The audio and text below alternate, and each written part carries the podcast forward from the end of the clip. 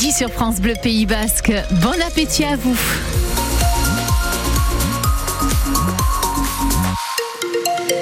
Le retour de l'info avec vous, Juliette Bourgault.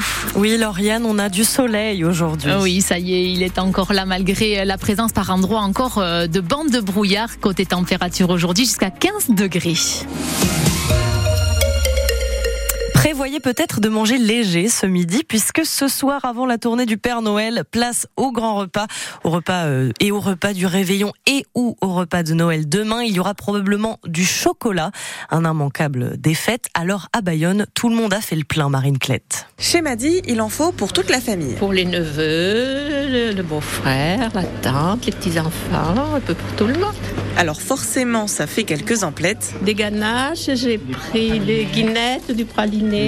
Voilà, tout est bon, on revient chaque année. Pour Isabelle, c'est une autre histoire. hein. Là, c'est la décoration de table qui est totalement en chocolat. Ah bah c'est la gourmandise obligatoire après un bon repas. C'est plus beau qu'une décoration euh, qu'on remet à la poubelle ou qu'on déchire et là au moins on se fait plaisir aussi au, au cerveau. Tout est acheté Voilà. euh, chez Pascal, l'un des chocolatiers emblématiques de Bayonne. On est une région, on aime bien manger et boire, donc euh, on s'ennuie pas en ce moment.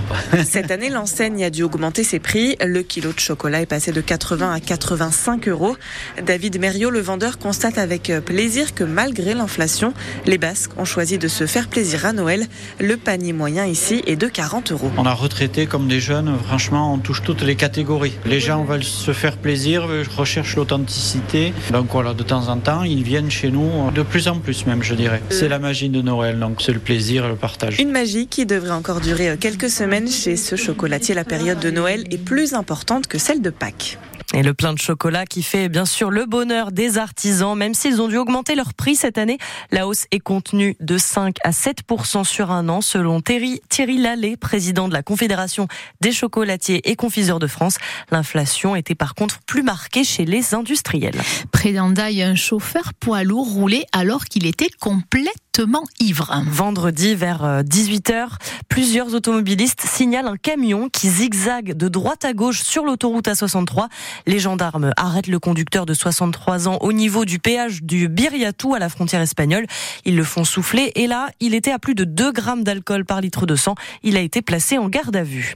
Deux cambrioleurs de 16 et 27 ans ont été arrêtés également vendredi vers 23 heures. Le propriétaire de la maison est rentré chez lui et il est tombé sur les deux voleurs.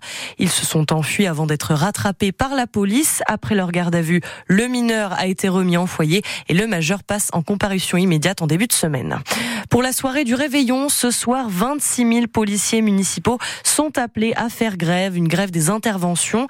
Les agents demandent les mêmes avantages sociaux que leurs collègues de la police nationale, comme la prime de départ à la retraite. Les pêcheurs en colère suite à la décision du Conseil d'État au sujet de la pêche dans le golfe de Gascogne. En octobre, le gouvernement a décidé de fermer la pêche dans la zone de mi-janvier à mi-février pour protéger les dauphins euh, capturés accidentellement dans les filets. Sauf que beaucoup de bateaux bénéficiaient d'une dérogation. Alors le Conseil d'État a suspendu une bonne partie de ces dérogations avant-hier. Les pêcheurs euh, ont vite réagi. Selon Serge Larsabal, le président du comité des pêches pour les Landes et les Pyrénées-Atlantiques, ils se sont, ils étaient assommés par la décision. Ah ben, on a réagi euh, très très mal. On s'y atte- attendait pas du tout. Ça fait six mois qu'on a travaillé euh, pour mettre en place un plan euh, ambitieux sur trois ans qui nous permettrait d'avoir des données et de garantir d'une part l'activité socio-économique des entreprises et d'autre part minimiser les impacts des prises accidentelles de mammifères marins. Et là, euh, le Conseil d'État prend une décision euh, qui est totalement incompréhensible pour nous. Personne n'imagine euh, ce que ça veut dire derrière, parce que fermer un mois l'ensemble de la pêche concernée, c'est toute la filière pêche qui sera mise à mal, les criers, les marailleurs, toutes les entreprises. Il y a aucun navire de pêche qui peut accepter de s'arrêter euh, 30 jours comme ça. Demander à n'importe quelle entreprise euh, qui s'arrête euh, 30 jours, euh, c'est pas possible. De toute façon, quelqu'un devra payer parce que les bateaux ne resteront pas sans travailler. C'est impossible. On a besoin de gagner notre vie aussi, comme tout le monde. Et les associations de défense de l'environnement qui, elles, justement, avaient saisi le Conseil d'État, sont, ont de leur côté salué cette décision. Il y a trop d'animations et trop de touristes à Bayonne. C'est en tout cas l'avis du groupe bayonnais et à.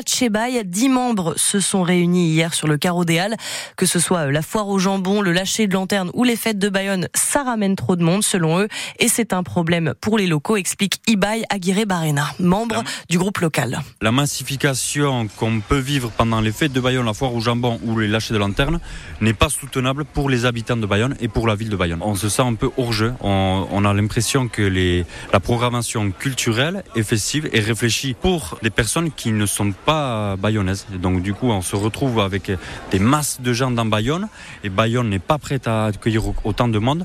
Donc forcément, notre qualité de vie en tant que Bayonnais baisse considérablement. En fait, selon nous, il faut aller vers une démassification de ces événements culturels. Nous espérons également que la mairie de Bayonne pourra organiser une consultation des citoyens et des citoyennes pour savoir réellement quelle est la volonté des Bayonnais concernant la programmation culturelle de la ville de Bayonne. Mais vous pouvez retrouver le sujet sur notre application mobile ici et le site internet francebleu.fr. Camille Lopez, capitaine des Ciels et Blancs, rempile pour une saison. On s'en doutait, mais maintenant c'est officiel. Le demi d'ouverture a resigné.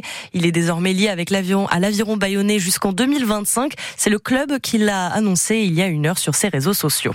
Cet après-midi, il y a de la pelote main nue à suivre avec les troisièmes et dernières parties de la poule unique du Super Prestige. Ça a lieu de 16 à 18 heures au Trinquet Garat de Saint-Jean-Pied-de-Port. Peyo Laralde jouera contre Luis Sanchez et Mathieu Hospital sera contre Baptiste Ducassou.